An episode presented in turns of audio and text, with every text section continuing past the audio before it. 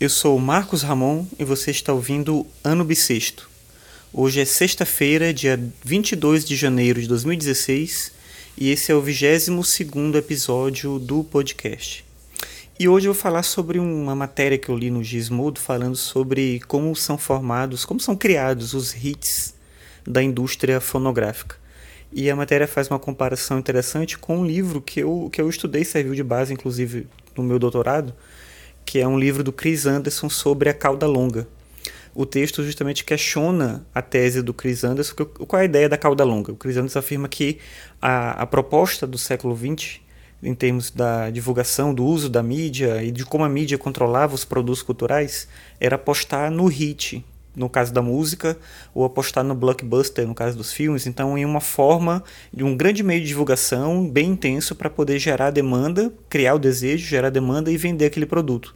Então, eram poucas pessoas produzindo e muita gente consumindo aquilo que pouca gente produzia.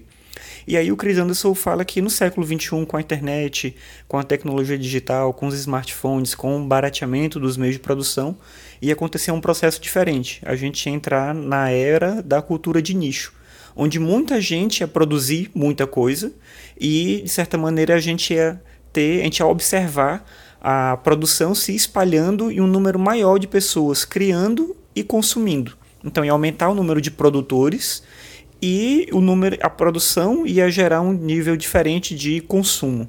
A forma como as pessoas iam consumir esses produtos, ela ia pouco a pouco mudando. A gente ia ter cada vez menos esse poder da indústria fonográfica, da indústria de cinema, dos games, o que for, é, influenciando como as pessoas gerenciam o seu gosto de comprar produtos culturais, de acessar livros, filmes, música, etc. E a gente ia ter de maneira cada vez mais intensa uma variedade de produtos. Então, isso é o que ia acontecer. E aí, no texto que eu estava comentando com você, em contraposição a isso, o texto afirma que, por incrível que pareça, a gente continua tendo hits fonográficos, a gente continua tendo os blockbusters, as empresas produzindo e criando e gerando um monopólio de, de grande demanda de produtos culturais e isso continua funcionando. Claro, isso não vai contra toda a ideia da cauda longa, porque sim, é verdade, existe hoje um número muito grande de pessoas que estão fora da grande mídia, né? não tem um contrato com uma empresa, não tem alguma coisa assim. E essas pessoas produzem e elas têm um público. Então isso é possível. Mas, de certa maneira, é, não deixa de ser verdade também que a gente continua no mesmo ritmo do século XX. Continuam existindo os hits, continuam existindo ah, as produções da mídia, o controle dos meios de produção e, de certa maneira, eles continuam ganhando dinheiro mesmo com a internet de fato, a era da longa ainda não chegou e talvez a gente nunca chegue lá.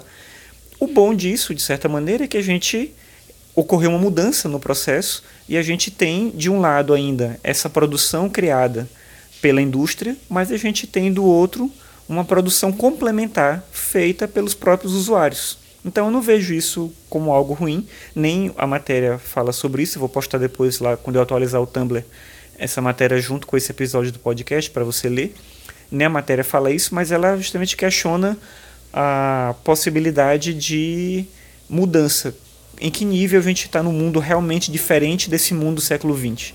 Claro, não vai ter nenhum grande sucesso como aqueles que aconteceu no, na década de 80, como, sei lá, um disco do Michael Jackson que vendia muito, muito, muito. Isso não vai acontecer da mesma maneira.